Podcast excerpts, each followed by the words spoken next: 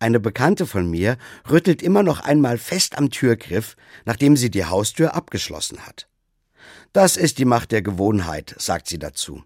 So bin ich mir immer sicher, dass die Tür auch wirklich zu ist. Die Macht der Gewohnheit. Über diesen Satz habe ich da noch etwas nachgrübeln müssen. Auch bei mir hat sich so manche Gewohnheit in meinen Alltag eingeschlichen.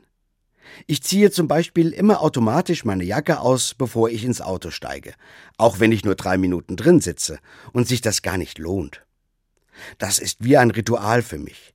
Ich weiß, es gibt viele Dinge, die ich unbewusst tue, ohne groß dabei nachzudenken. Es sind Gewohnheiten, die schon ein wenig Macht über mich haben.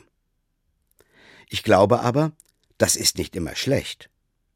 Natürlich habe ich auch ein paar Angewohnheiten, die mir nicht so gut tun, so wie die Tasse Kaffee, die ich immer am späten Nachmittag noch trinke, auch wenn ich sie gar nicht mehr vertrage. Klar, das muss ich abstellen. Aber ich entdecke auch Gewohnheiten bei mir, die mir wirklich helfen, weil ich nicht mehr drüber nachdenken muss, wenn ich sie tue.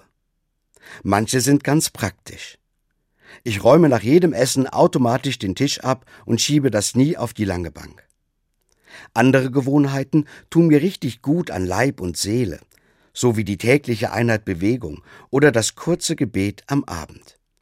So etwas nenne ich dann die gute Macht der Gewohnheit. Ich habe mir überlegt, davon will ich eigentlich noch mehr haben. Ich will zum Beispiel lernen, mehr zu lächeln, wenn ich neue Menschen zum ersten Mal treffe. Oder automatisch zum Fahrrad anstatt zum Auto zu laufen, wenn ich aus der Haustür gehe. Ich weiß, wenn ich gute Dinge regelmäßig und ganz bewusst tue, wird das irgendwann zu einer guten Macht der Gewohnheit werden.